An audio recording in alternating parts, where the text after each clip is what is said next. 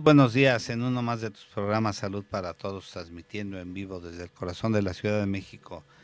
Te voy a dar las ligas para que nos puedas escuchar. Escúchanos por www.orfeon.com diagonal radio, por YouTube en Salud para Todos. Visítanos y baja los podcasts por www.orfeon.com diagonal radio, nuestro Twitter arroba orfeón-digital, también nuestro Facebook Orfeón La Casa de la Buena Música, el Facebook del programa Salud para Todos.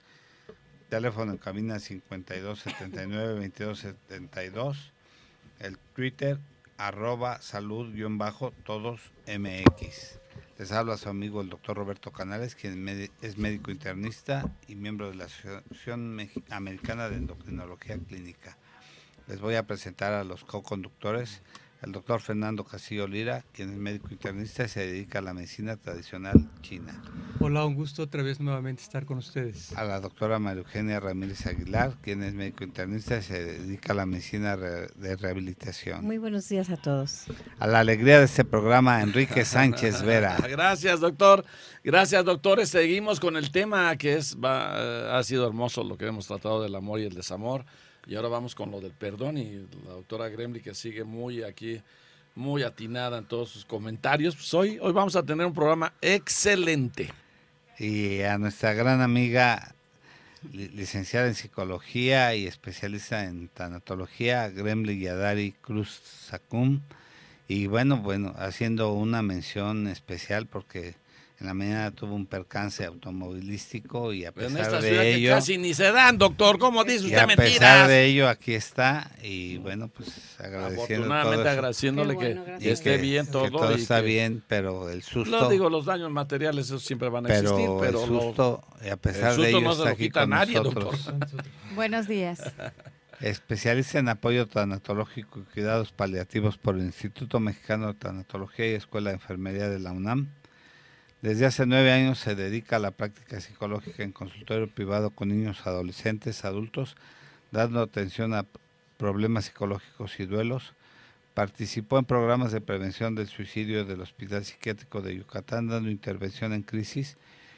Fue facilitadora del grupo de apoyo emocional en pacientes con cáncer de mama en Fundación CIMAP en México DF, facilitadora y coordinadora del grupo de apoyo emocional en Oncoayuda AC del Hospital General de la Ciudad de México, participante en el Foro Nacional de Consulta para la elaboración de programas de acción específicos de la Secretaría de Salud en el Centro Nacional de Equidad del Género y Salud Reproductiva, directora del Departamento de Psicopedagogía de la Escuela Primaria Particular, docente en escuelas preparatorias particulares, presidenta del Consejo Directivo de la Fundación Oncoayuda C, conferencista en temas de detección oportuna del cáncer y sus estigmas para fundaciones, tallerista y conferencista en temas de inteligencia emocional y desarrollo humana a jóvenes y niños adultos, colaboradora como columnista para Nuclear Noticias, sección salud, actualmente docente de la licenciatura en educación musical impartiendo la materia de psicología del desarrollo humano, psicóloga del Departamento de Psicopedagogía del Conservatorio Nacional de Música. Y vende tamales los domingos allá afuera del Mateo Chapultepec, siempre se le olvida, doctor. Además. Además. Y bueno, el tema que hoy nos ocupa, un tema por demás interesante, lo que es el perdón. Sí, qué bonito. El perdón, un tema que yo siento que la magia del perdón revierte muchas cosas que hay veces que pensamos que nosotros tenemos que perdonar, pero yo creo que la mayoría de las veces los que nos tenemos que perdonar somos nosotros, ¿no? Y bueno, pues quisiera que Gremlin nos diera una introducción sobre el tema. Gremlin, el micrófono es tuyo. El perdón, bueno, primero vamos a empezar a definir qué es el perdón y qué no es el perdón, porque lo tenemos confundido, así como también confundimos si me debo perdonar o debo perdonar al otro, o si no lo hago estoy mal y cargo con las culpas. Entonces, ¿qué sí es el perdón? El perdón es cuando, bueno, ¿qué es el perdón? El perdón es cuando tú vives una situación complicada, pero a pesar de, lo complicada que es, no es que la olvides, sino que la trabajas. Porque algo que lleva al perdón es el dolor. Entonces muchas veces creemos que lo que tenemos que hacer es decirle a la otra persona, te perdono, olvido todo lo que me hiciste a pesar del sufrimiento.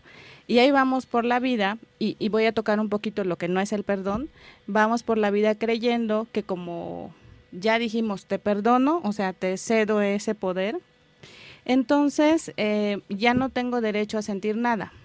Y borrón y cuenta nueva, dicen por allí, ¿no? Entonces, creo que hay de hecho una canción que dice el perdón es no es el olvido o es el olvido, algo así. Sí. Entonces, bueno, perdonar no es olvidar, sino más bien es trabajar con ese dolor que te generó lo que pasó, lo que la otra persona te pudo haber hecho o lo que viviste.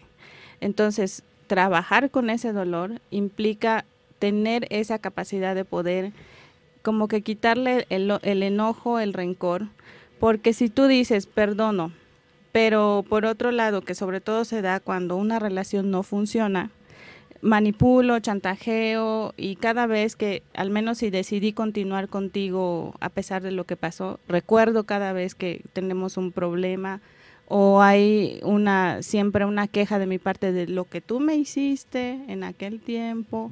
O sea, no estás olvidando, exacto, pero tampoco estás trabajando con el dolor que te está generando eso.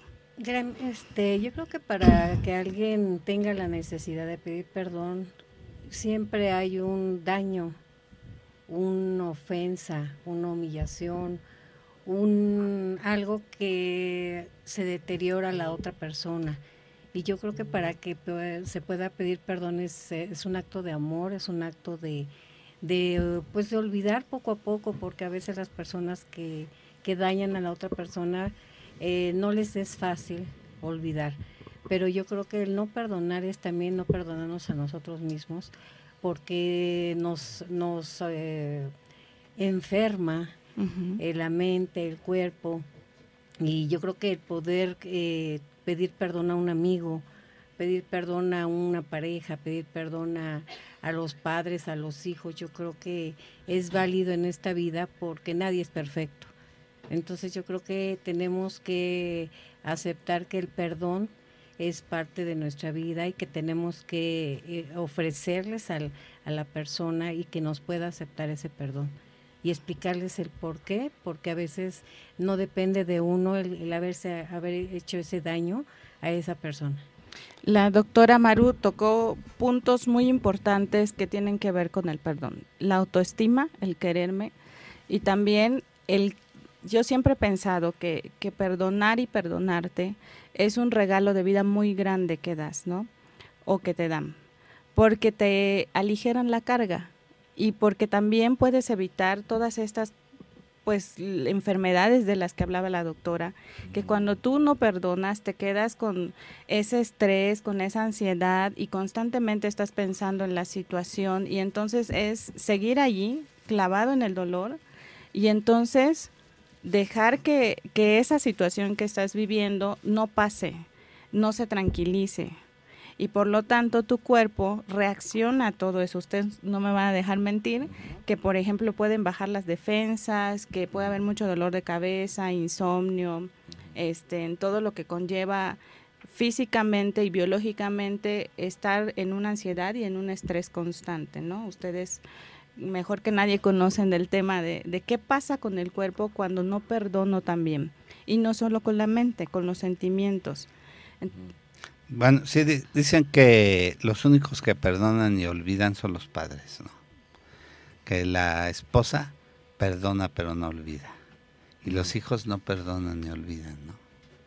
Y esas son situaciones que, que hacen que la gente permanezca en un estatus emocional a veces muy difícil, porque los hijos se vuelven los más los jueces más difíciles de las gentes.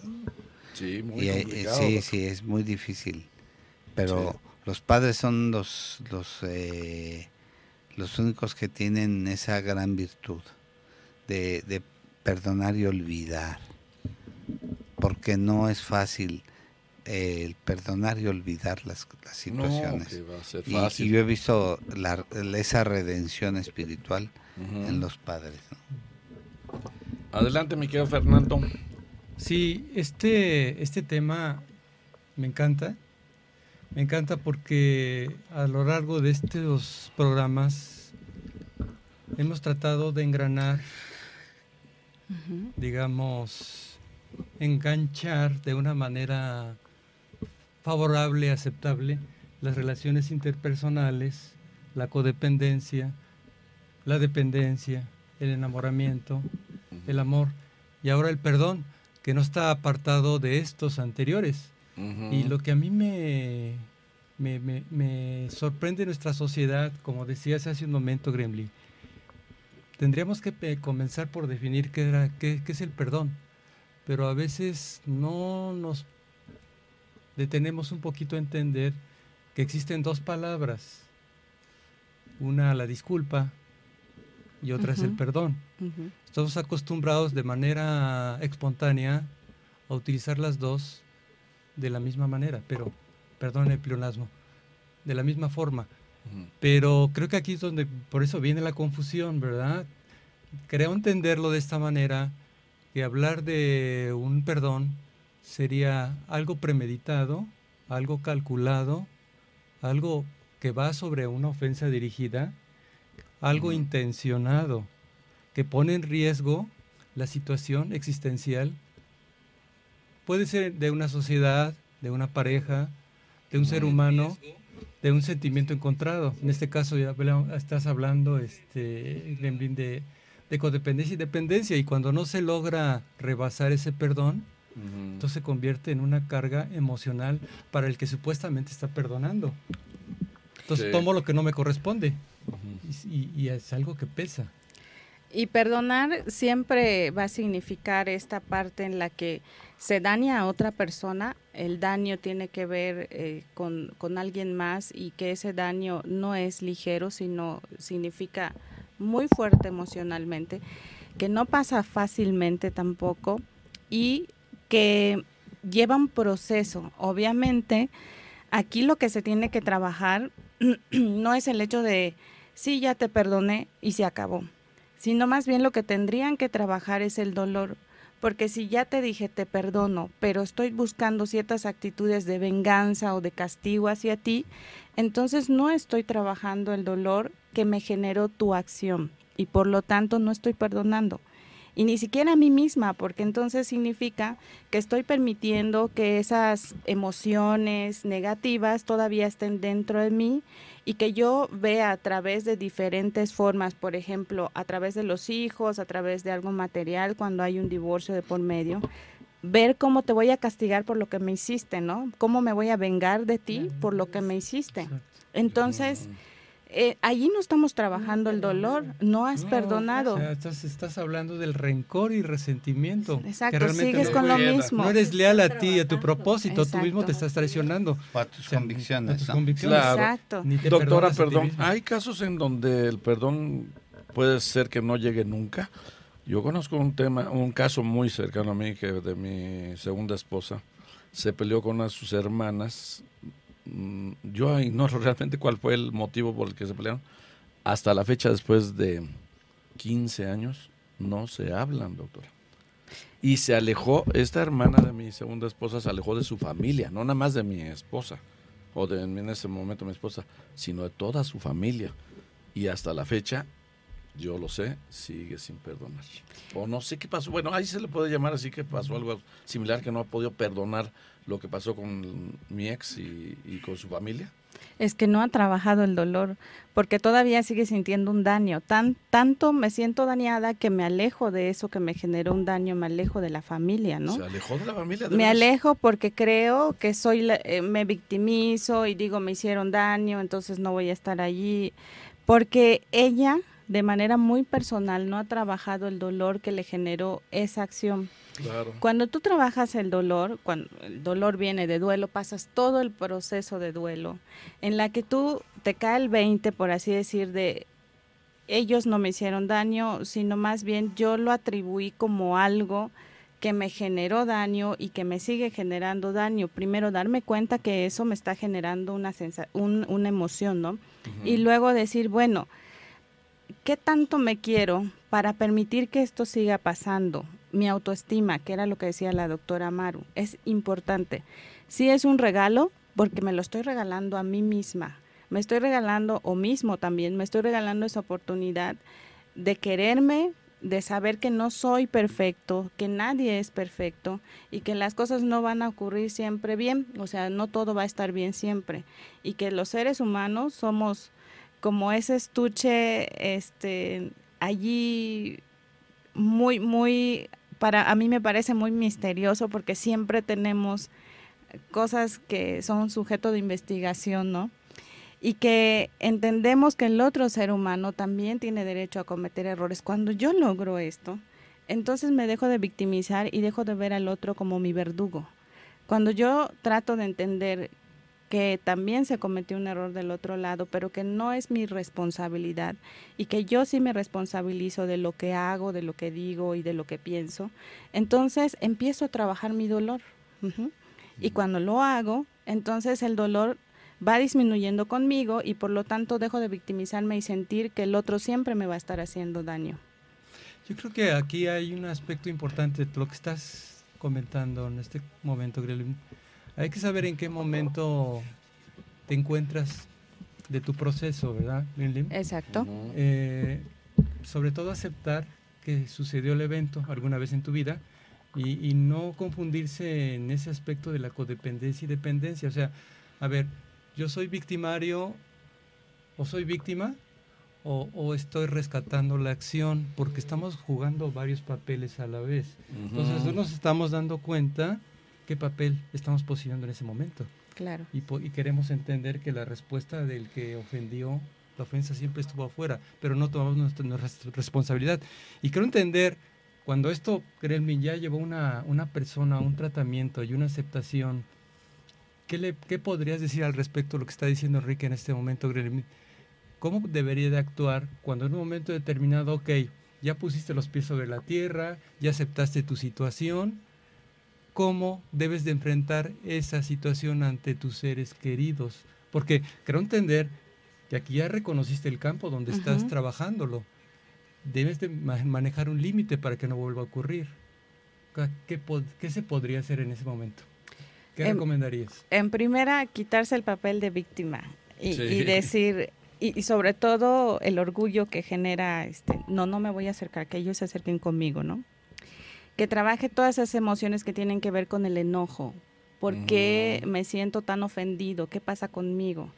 Y también creo que valdría la pena entablar comunicación, pero comunicación sana y asertiva. La comunicación asertiva es cuando hablo sin generar violencia y respetando al otro, pero dando mi punto de vista. Entonces, si existen estos elementos dentro de una comunicación, es una comunicación asertiva, no te estoy violentando, porque si te violento con mis palabras, voy a, voy a recibir exactamente lo mismo, ¿no? Te estoy confrontando. Entonces, una comunicación sana y después eh, darse cuenta que estás pasando por esta etapa de dolor en la que de repente hay una negación, no, a mí no me duele esto que me están haciendo, no, este, yo estoy bien, ¿no? Y después eh, todos los procesos como la negación, como el enojo y de repente también viene la tristeza por lo que pasó y hasta que al final alcanzamos la aceptación, ese hacer el pacto con lo que viví, con lo que fue doloroso para mí, decir, ok, está bien, ya lo entendí, que era lo que decía, ya entendí esta situación, entonces lo que está de mi parte lo voy a hacer y vamos a hacer un trato, ¿no? Para bienestar mío sobre todo, porque emocional y físicamente me está afectando. Por lo tanto, este, si yo quiero busco a la otra persona y trato de acercarme, si ya me distancié, acercarme, pero acercarme teniendo en cuenta que no voy a ser reactiva, impulsiva, impulsivo, ¿no? Así que si ya estoy trabajando el dolor, obviamente no va a haber enojo. Y estoy en la postura no de víctima, sino de aquí estoy para hablar contigo y aclarar las cosas. Porque valoro más que seas mi hermana, porque mi familia, porque este vínculo y este lazo que nos une va más allá tal vez de una situación difícil que vivimos, pero es cuando la persona ya logra trabajar ese dolor, cuando dice, ok, entiendo que todos somos imperfectos y que nadie puede andar por la vida creyendo que va a ir así y no va a pasar nada.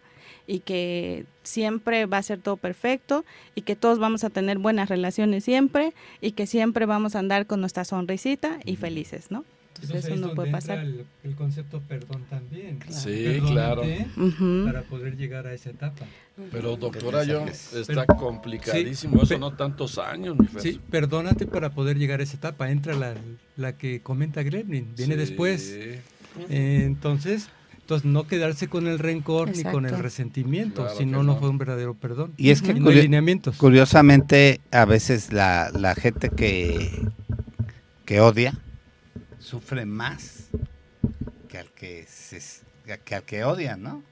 Por ejemplo, alguien tiene un resentimiento contra alguien, pero al que al que al que odian al que odian ni en cuenta. Sí. Él, él, es una gente que no toma en cuenta tal animadversión o no le afecta en su persona o en su estatus y la gente que, tiene ese resentimiento es el que está sufriendo realmente, emocionalmente, está bajo una serie de circunstancias. Y lo vemos, hay veces que hay familias que familias que odian a otras familias y en su vida se han tratado. Sí. Y, son, son cosas que se van llevando a la eh, tumba. Sí, a la tumba. Exacto, a la y no se han dado la oportunidad ni siquiera de tratarse. Y cuando se dan la oportunidad de, tratarse, se dan cuenta que son las eh, personas más espectaculares y que ni siquiera se habían dado la oportunidad de, tener comunicación con ellos. Exacto. Algo muy importante que mencionaste, Grem, eh, la comunicación, como decía Roberto, eh, yo viví algo muy cercano de familia donde no se pudieron perdonar realmente padre e hijo. Híjole, qué difícil. El hijo se fue, se murió y el papá se queda con ese resentimiento y el cual pues no puede recibir terapia psicológica, no quiere, no no acepta, pero sabemos que se quedó con ese dolor tan grande de no haber hablado con su hijo. En algún momento lo hicieron, pero creo que lo hicieron como superficialmente pero actualmente cómo poderle ayudar a esa persona, ese padre, donde sabe que su hijo se fue, que ya no va a regresar y no va a poder hablar con él. Entonces yo creo que esa parte de las familias es bien importante. Claro. Ajá. Y de ahí la importancia de la tanatología, porque cuando este, una persona, creemos que, que, la vida es eterna y que nunca nos va a pasar nada y andamos cargando resentimientos, enojos, tristezas, miedos y decimos, en algún punto lo voy a resolver, ¿no?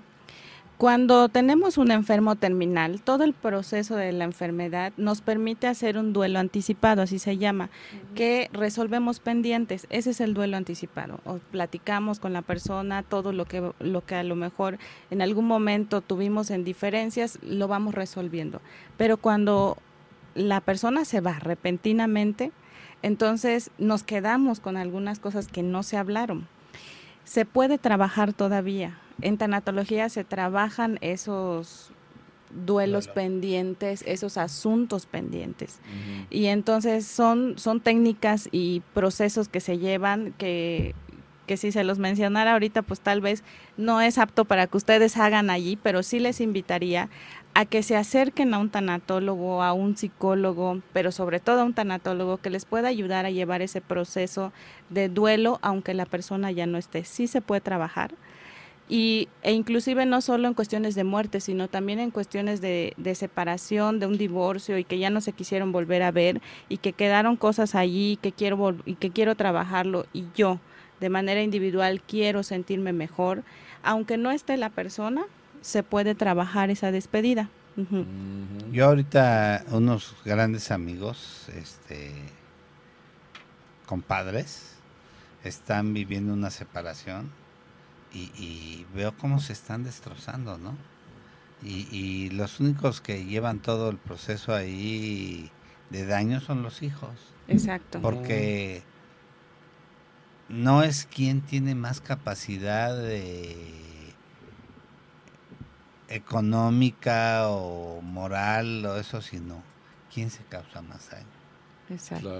Es el poder sobre el poder que es esa venganza de la que hablábamos al no trabajar el dolor y que la mujer dentro de una relación de pareja está como etiquetada de que es la, la mala del cuento, ¿no? Y el hombre es el que sufre, porque la mujer siempre le va a hacer la vida de cuadritos con los hijos, con la manutención, con los bienes, con todo. Entonces también las mujeres nos victimizamos mucho y decimos, ah, pues ahora como te fuiste con otra me las vas a pagar, ¿no? Y también tenemos cerrado el concepto de perdón porque decimos, como ya puedo platicar con él para tratar cosas de nuestros hijos, ya lo perdoné, tengo la tolerancia de verlo. Ojo, es tolerancia nada más estar cerca de esa persona, aunque por dentro te estés muriendo de ganas de darle una bofetada o algo así, pero ahí hay un dolor, ahí hay un enojo. No significa que hayas perdonado.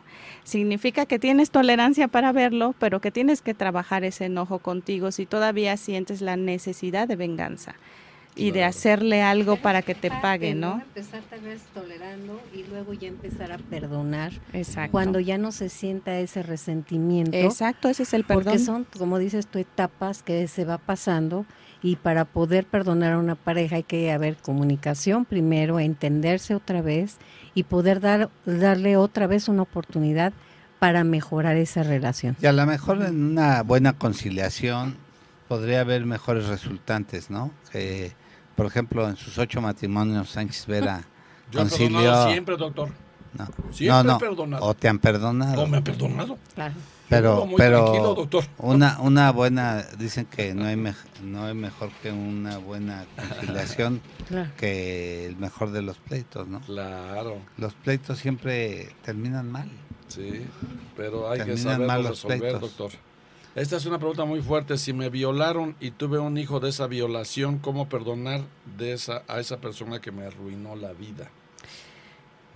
Es un proceso de trabajo con el enojo y que obviamente un perdón como tal pudiera no, no existir, pero sí el trabajo del dolor que te generó esa acción, el trabajo de todas las emociones que traes ahí, porque sobre todo hay un hijo que siempre puede estar recordando, se puede volver el blanco de este la venganza. de la venganza, del enojo, de tú fuiste el producto de eso que pasó y entonces ahí estás, ¿no? Primero, pues que tiene al hijo con ella y, eso habla mucho de, de, esta persona, pero también creo que es importante que trabaje ese dolor que le generó esa acción. No tanto decir, ay, sí, te perdono por haberme violado, sino trabajar tú eso que te está generando la violación que tuviste. Este, Los argentinos manejan mucho esto, la terapia gestal, ¿no? O sea, el cierre de los círculos, porque ahí se tiene que cerrar todo esto, ¿no? Exacto. Porque no se puede quedar, o sea, no se puede quedar con ese dolor, no es decir, ya te perdono, ya, sino que tiene que trabajar eso pero no puede vivir con el resentimiento contra el hijo que no tiene la culpa de ella. Algo relacionado, pero ¿cómo perdonar a alguien que me hizo mucho daño? Lo mismo, tienes que trabajar tu dolor. El dolor es, es el que se tiene que trabajar, no es con la otra persona. Estamos equivocados en el concepto de a la otra persona la tengo que ver bien. No, es hacia ti, es con eso que estás sintiendo tú, con lo que la otra persona sí te generó, pero tú tienes que trabajar con eso que estás sintiendo, no con lo que él te pudiera estar haciendo. Sí, y generalmente creo entenderlo de esta manera, siempre que sucede algún evento, sea violación, sea pérdida millonaria, maltrato, maltrato, daño emocional, daño físico, Primeramente, Gremlin, creo que la intención primordial, primero entender que eso nunca se va a olvidar, va a estar ahí. Ahí, así es. Y va a quedar de por vida. Y no tiene que ser una mancha, porque va a llegar el momento en que, como se repite el concepto, resentimiento, rencor, entonces vas a tomar lo que no te corresponde, nunca vas a poder tener alegrías, mucho menos llegar a la felicidad. Y si tienes una generación en tu vida, una familia, son conductas que se va perturbando de generación en generación y la carga se va prolongando. De ahí que hasta las familias se desconozcan ojo por ojo, diente por diente. Sí. Exactamente. Y, otra pregunta también, si me han hecho tanto daño, si me han lastimado de por vida, ¿cómo perdonar? trabaja tu dolor. Híjole. Trabaja tu dolor y trabajar el dolor implica pasar por una etapa de duelo en la que existen muchas situaciones que cada una se va trabajando y que genera muchas emociones. Entonces, lo único que puedes hacer es eso, trabajar este dolor para entender lo que está pasando y para de alguna manera llegar al punto final que de la- del proceso de duelo que es la aceptación.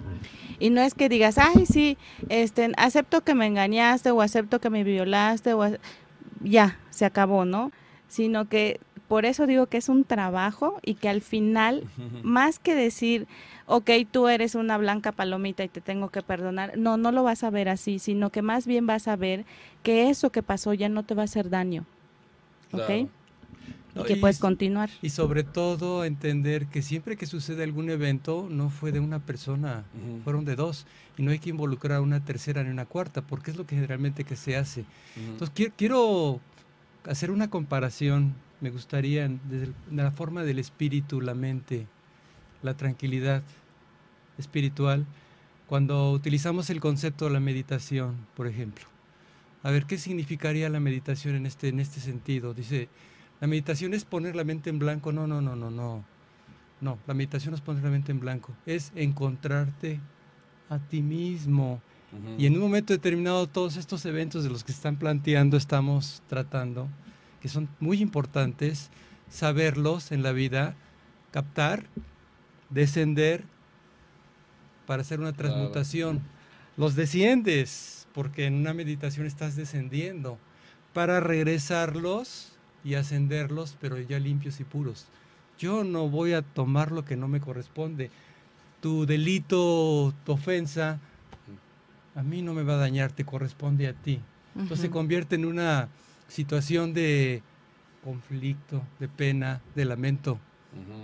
Volvemos a lo mismo, codependencia y dependencia. Claro. Te hago que te sientas mal, a ti te corresponde, a mí no me corresponde. Y otra pregunta, de, de muy chico abandoné a mi hijo, o sea, lo, quiero entender que los, lo abandonó cuando estaba pequeño, y hoy quisiera acercarme, ¿cómo le puedo hacer, doctora? O sea, acercarse a su hijo después de que lo abandonó. O sea, estás hablando de un perdón y que tal vez entiendo que te quisieras acercar para pedirle perdón a tu hijo. Sí, Primero tendrías que tener muy claro qué es lo que quieres que te perdone y este también Y qué es lo que piensa el hijo acercar, también, exacto, Lo que tener, tener muy en cuenta el, el escuchar a la otra persona, cómo te sientes tú con esto que pasó y no estar a la defensiva de, obviamente hay mucho enojo, tenlo en cuenta y puedes recibir algo que tal vez no, no te guste, pero necesitas tener la capacidad de poder recibir eso que, que vas a estar este, escuchando en ese momento que tal vez no sea muy agradable Claro. y que estés abierto a, o abierta a esta parte de lo que me tengas que decir, dímelo y después yo te escucho y cuando terminemos de platicar esto yo me lo llevo y no lo tomo como un resentimiento o como una culpa de te abandoné, sino más bien sea como la parte de tuvimos una plática y ahora trato de entender tu situación como la persona que dejé, que abandoné, pero también trata de ponerte mis zapatos y escucha mis motivos por los que yo no estuve. Ajá. Esto es empatía, Claro. ¿sí? Algo Nada un poco relacionado, los, eh, los hermanos a veces no pueden o refieren no perdonar al padre que le hizo mucho daño a su mamá. ¿Cómo hacerles entender que no es que tengamos que perdonar al papá? Porque nosotros no somos nadie para juzgar los actos que sí dañaron a, a la mamá de alguna manera, pero ¿por qué decir no perdono a mi padre? O sea, ¿por qué nosotros, si nosotros, a nosotros no nos hizo un daño directo? ¿Qué hacerles, qué decirles para decirles que no es perdonar y no tener este rencor hacia el padre? Más bien sería cuestionarte qué es lo que no estás aceptando o perdonando, qué daño te generó y qué estás sintiendo tú con esto de no, qué hay detrás de no te perdono, ¿no? O sea, ¿qué estoy sintiendo yo? ¿Me enojé contigo? ¿Es el enojo? ¿Pero qué te enojó? Y así ir pregunta tras pregunta, cuestiónate qué es lo que está pasando, porque detrás de esa actitud hay un sentimiento. Entonces, Ese es el sentimiento que se tiene que trabajar, el que tú descubres, el que tú te das cuenta que ahí hay algo, que pasó algo y que te está generando odio, enojo, rencor, todo lo que lo que pudiera estar allí dentro estancado, que de repente se esconde y dice, pues no te perdono. Pero ¿qué es lo que no perdonas? La acción, eh, ¿qué? ¿No? Defínelo muy bien pero también creo que necesitamos tener muy claro que no somos perfectos, que todos los seres humanos somos imperfectos, que no nacimos siendo una, una joyita y me va a ir bien por la vida y todo va a estar muy bonito. Hablando de esta parte de la dependencia y la codependencia, fuimos educados desde siempre para que nosotros creamos, voy a tener a mi media naranja, quién va a pensar igual que yo, y nos llenamos de expectativas muy altas. Cuando no se cumple eso, se nos caen las expectativas y entonces decimos, no fue lo que esperaba, esto fracasó. Entonces, si no fue como tú lo, lo planeaste vivir, entonces significa que esta es la realidad, bienvenido, no somos perfectos. Y entonces lo único que hay que hacer es entender esa imperfección y decir, bueno, si ahorita no me funcionó bien, tal vez tenga oportunidad de hacerlo mejor. O, sea que todo el tiempo estamos viviendo, quiero entenderlo de esta manera, bajo la falla, bajo el error y bajo el acierto. O sea, que todo lo que nos pasa en nuestra vida no es porque tengamos que sufrir en que llegue esa situación, sino hay una palabra que me gusta mucho. La vida nada es casualidad, es causalidad. Así es. Es acción-reacción, causa y efecto. Es todo un sistema en cadena. Es, todo diferente. es como el dominó, ¿no? en cadena. Es bueno tener terapia con mis hijos si me estoy divorciando. Claro. Sí, terapia familiar. Sí, es bueno, ¿verdad? Siempre y cuando el terapeuta invite al papá dentro de las sesiones de los hijos o viceversa. Sí, esas son estrategias que, que, el propio terapeuta va, va, a determinar. Pero sí es muy bueno. ¿Cómo perdonar a mi esposa? Bueno, es esposo. No, es esposo. Si me fue infiel y fui yo quien lo descubrí y pese a eso me lo niega. Bueno, excelente programa, gracias. Más bien, em, yo creo que por allí, si tú lo viste, si tú te diste cuenta, entonces estás posiblemente enojada. Y lo que tendrías que hacer es, voy a lo mismo, trabajar contigo y ese enojo que te generó el ver que tu esposo te engaña. Y también eh, pensar que tienes que reforzar tu autoestima, tu autoconcepto, quién soy, cuánto mm. valgo. Em, eso es lo que lleva el proceso de trabajar el dolor, descubrirte, llegar al final a, una aceptación tuya, porque también dentro del trabajo del autoconcepto y la autoestima, primero te planteas quién eres, te descubres y cuando te descubres tal cual eres, entonces te aceptas como eres porque puedo decir yo soy gorda, ajá, pero te estás definiendo. Entonces, si dices ahora estoy gorda, significa que eso lo puedes cambiar. Entonces, voy a lo mismo con, con la respuesta de, a esta pregunta, ¿no? Hay cosas que puedes cambiar, pero en ti, no en la persona. Si él decidió serte infiel, bueno, es una decisión que él tomó y que tal vez por su historia familiar o la historia de vida que traiga, pues él decidió que así era feliz y no tuvo en cuenta que a ti te podía ocasionar un daño. Entonces, el daño que te ocasionó es tal vez lo que no perdonas y lo que tienes que trabajar. Claro. Dice, ¿es verdad que si no logramos perdonar, nos podemos enfermar de cáncer? Hay, todo un mito alrededor de eso. Cuando trabajaba y, con los grupos de apoyo emocional este, en cáncer, en, en las chicas con cáncer, siempre se vinculaba el, resentimiento, el rencor con el cáncer. Y habían unas personas, una chica que una vez me dijo, es que como nos peleamos, me peleé con mi suegra, entonces nunca la perdoné y por lo tanto me dio cáncer en el seno. Y le dije, bueno, también hay una condición fisiológica, ¿no? O sea, el cáncer no viene así nada más porque sí, y tampoco se deriva de las emociones. Que pudiera haber emociones allí, sí, pero no tienen que generar un cáncer, o sea, no lo harían. Bueno, si nosotros lo queremos ver desde el punto de vista muy científico y como médicos, queremos entenderlo de la siguiente manera, hablando de ese ámbito. Cuando una persona vive constantemente en estrés o una pérdida de la realidad o está delirando, un conflicto personal, una pérdida, eh, llámale, la vida tiene muchas modalidades. La misma, aceptar la edad, aceptar una enfermedad, un padecimiento, y en este caso el tema que se está tratando, sí, va muy de la mano. Me gusta mucho llamar este factor. Todo lo que nos regula nos contrarregula. Entonces, en el momento que tenemos una acción de estrés, vamos a liberar potencialmente sustancias que van a contrarrestar el equilibrio, no nada más pleno y emocional de una persona, porque recordar, lo emocional está conectado con el cuerpo y es bioquímica y es un lenguaje. El hecho de que tú no estés hablando, en el momento lo estás eh, racionalizando, lo estás pensando y es una conexión a nivel de neurotransmisores y está conectando cada célula de tu cuerpo. Entonces, ¿qué sucede? Te va a deprimir el sistema inmunológico, ese estrés constante que estás viviendo. Y sí, pues no nada más puede ser presa el hablar por decir de todas las variables, de todos los factores. Hablemos del cáncer. Bueno, no lo condicionamos al, eh, que es la causa fundamental. Son muchas variables. Somos presa de cualquier padecimiento crónico degenerativo.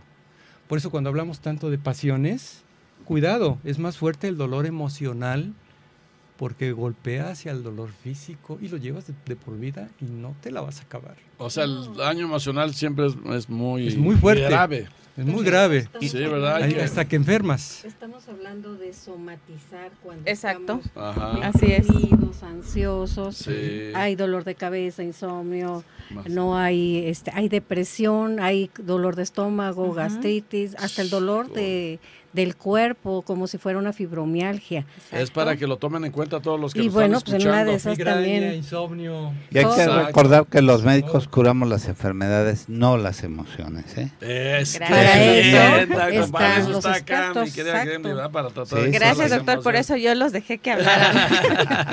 Porque sí hay un vínculo eh, emocional y fisiológico cuando tú no hablas y no solamente del cáncer, cuando tú no hablas de lo de lo que te está pasando, entonces todo eso se va acumulando. Como mencionamos al inicio, hay una, un efecto fisiológico cuando tú no perdonas, cuando tú no hablas, cuando imagínate que todo el tiempo estás en constante estrés, en constante ansiedad y obviamente tu cuerpo va a reaccionar. Todas las cuestiones hormonales, los, los químicos, todo eso tiene una reacción. O sea, nuestro cuerpo es una máquina que va conectada. Entonces, cuando nosotros, de alguna manera, el motor de un lado no está bien, pasa que afecta a otra zona, ¿no? O sea, por eso hoy en día hablamos mucho del concepto psico, neuroendocrino inmunológico. Tus emociones están conectados al sistema nervioso, al sistema hormonal, al sistema inmunológico. Gremlin hay una historia muy grande con personas de cáncer, de oncoayuda, y obviamente que a, conoce sus historiales y sus historias, obviamente que deben tener un fondo emocional muy importante, muy interesante y seguramente que traen historiales este, emocionales interesantes, ¿no? Que y eso hace que su inmunidad baje y que en cierto modo permee la posibilidad de que los cánceres sean más posibles. Exacto. ¿Y por qué trabajamos la cuestión emocional cuando hay un cáncer o cuando te hablan de una prevención y te ponen a una psicóloga a explicar de qué se trata la prevención? Porque también hay un vínculo emocional, ¿no? Entonces, cuando hablas de, de el cáncer, obviamente hay muchas emociones dentro de una persona que padece la enfermedad y que a lo mejor se vincula con otras áreas de su vida. Si no le das el espacio para hablar y trabajar esas emociones, o sea, el dolor, todo eso se queda allí. Y a veces pasa que no solamente en el cáncer, sino en otros tratamientos como por ejemplo una depresión, una ansiedad, como por ejemplo una diabetes, pasa que si las personas no hablan de lo que está sintiendo y los médicos como ustedes llevan tratamientos, son muy buenos los tratamientos y no están funcionando, entonces la persona está somatizando. Exacto. Por eso se enferman de otras cosas. Exacto. Pregunta fuerte, ¿cómo perdonar a un asaltante que mató a alguien de mi familia? Sí. Lo único que quiero es regresarle lo que me hizo. Sí, este Híjole, qué duro. ¿eh? Justamente iba a poner ese, ese tema también, porque no solamente perdonamos infide- a veces tenemos que perdonar infidelidades, sino Sí. también cuando hay un secuestro y acaba en una muerte, Sí, cuando me matan a mi hijo en un asalto o a mi esposo o a mi esposa. Entonces, ¿qué pasa allí con ese sentimiento del que no se pudo hablar? Por eso decía que hay duelos que se trabajan aunque la persona no esté. Y sé que en, en los momentos cuando recién pasa y te, te arrebatan, porque así se siente una persona muy querida, hay muchísimo enojo y combinado con una tristeza de perder a tu familiar. Entonces es un proceso de duelo que se trabaja y que no hay un tiempo específico para decir, ahora tienes que sentirte bien, ¿no? Tienes que perdonar y, y decirle y dejarlo todo en manos de Dios. Respeto mucho todas las creencias y es muy válido también tener una fe, pero también creo que hay que hacer de nuestra parte y poner ese, ese granito de tu lado para poder entender ese enojo y la tristeza que estás viviendo ahorita, que es muy fuerte. Es muy fuerte. Sí. ¿Cómo perdonar a mi papá si veía desde pequeño cómo le pegaba a mi mamá? Ya lo platicamos un poquito de eso, ¿verdad? En las cuestiones de violencia, sí. Sí, lo único que aprendí es a no ser así. Pero ahora de grande aún siento enojo cuando lo veo. Por eso digo que cuando hay este una situación dolorosa, siempre tienes la oportunidad de que si lo trabajas, entonces lo puedas ver desde otra perspectiva y cambiar el plano, ¿no? Y decir, ok, no todo es perfecto, pero dentro de las cosas que ocurrieron como no esperaba, lo que puede pasar es que yo puedo cambiar ese tema. Yo lo puedo mejorar. Y aquí lo que ocurrió es que la persona dijo, yo no voy a ser esa persona golpeadora porque me di cuenta cómo se sufre Claro. y por Claro. empatía yo sentí también lo que se vive cuando hay una violencia de por medio. Pero o a sea, veces yo lo viví. al revés. Exacto. pero Las familias muchas veces pegan a sus hijos, exactamente. sí, exacto. Es un, es un reflejo. Se vuelve a ¿no? repetir los patrones, como dicen. Y qué bueno que él eligió esa parte, ¿no? El yo no voy a ser así. Sí. Pero bueno. todavía hay sentimientos que, que, Que trabajar. Trabajar. Este, tus eh, sitios donde te pueden encontrar, doctora. Eh, correo electrónico yadari-leo arroba hotmail.com teléfono para citas 55 44 84 23 04 y por redes sociales me encuentran en Facebook como Atención Psicológica. Atención psicológica, muy facilito. Ahí está. Ah, ¿quieres decir algo, Fer? No te lo quedes. Bueno, creo que ya Ya terminamos, pero, terminando, pero- yo lo, lo que quiero expresar en este momento, entendamos todos que no existe hombre bueno ni existe mu- mu- Mujer buena. mujer Perfecta. perfecta, Perfecta, bueno, hombre perfecta. bueno, hombre mala, etcétera.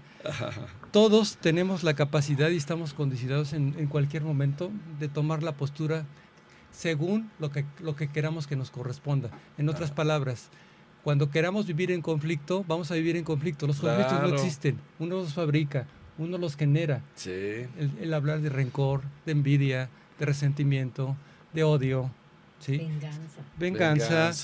de poder, de ego, sí, Ah, de son soberbia. cosas. Son conceptos que desafortunadamente los vamos acarreando de generación en generación. Y Gremlin, tú que eres la experta, son conductas prácticamente aprendidas de nuestro sistema, de forma como vivimos, forma convencional. Se aprenden, pero desafortunadamente siempre se aprende y se le elogia a los aspectos que generalmente no son tan importantes en nuestra vida y les toma más, más, más participación y más importancia. Yo los quiero invitar, ¿por qué no podemos pensar todo lo contrario? Eso no Ujú. existe, uno lo está fabricando constantemente. Ujú. Entonces, el hablar del perdón puede ser muy sencillo perdonar, pero antes perdónate tú, Sí, porque si no, no puedes hablar del perdón. Y, claro. y date la oportunidad de pensar que no todos ni tú eres perfecto y que no todo va a estar siempre perfecto, que los las mujeres no somos las princesas de Disney y que los hombres tampoco son nuestros príncipes, que no vas a encontrar una media naranja Bueno, mi esposa tú- dice que yo sí soy su príncipe, ¿eh?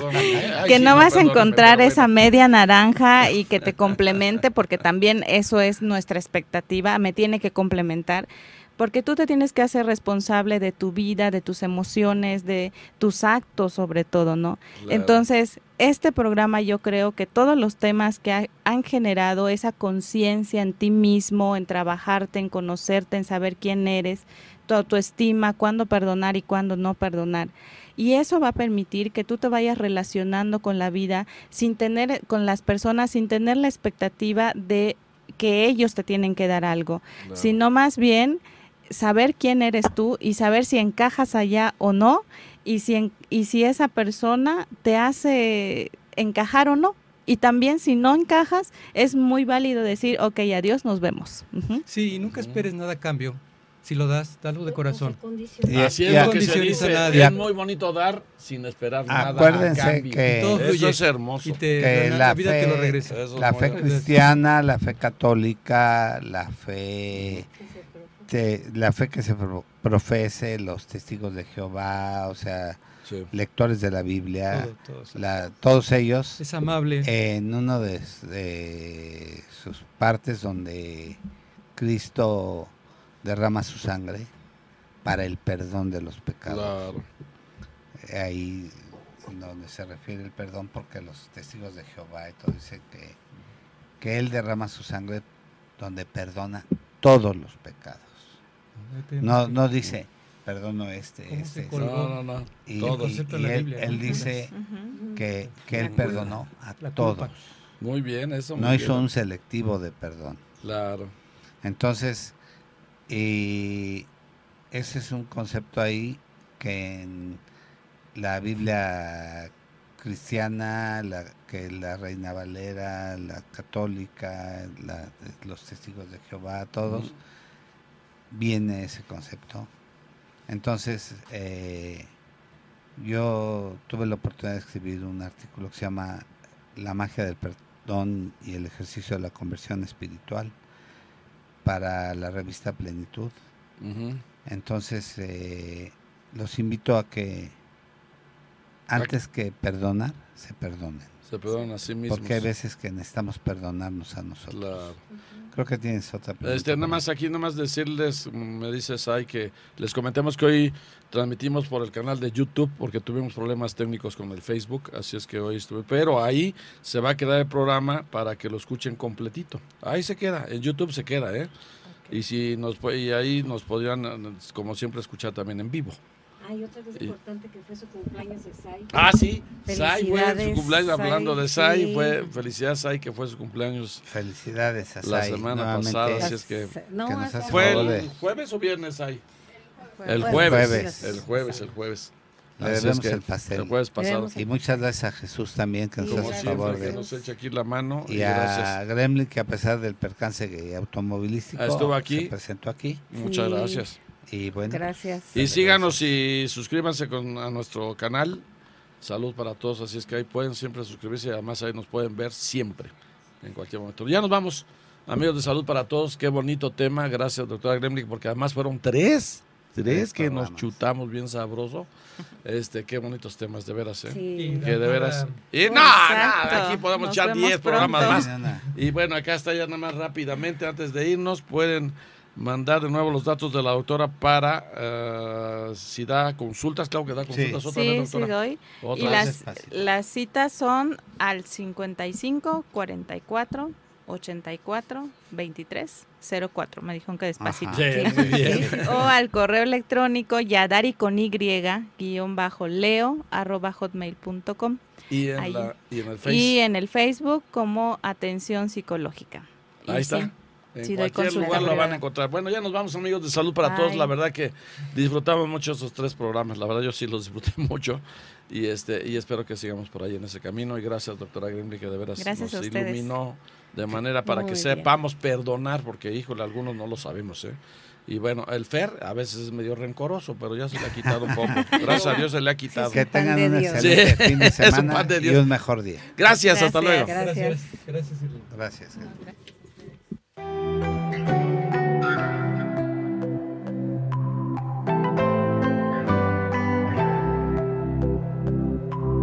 I'm biding my time, I hope that it ain't so. Facing the truth, the eye of the needle. And even if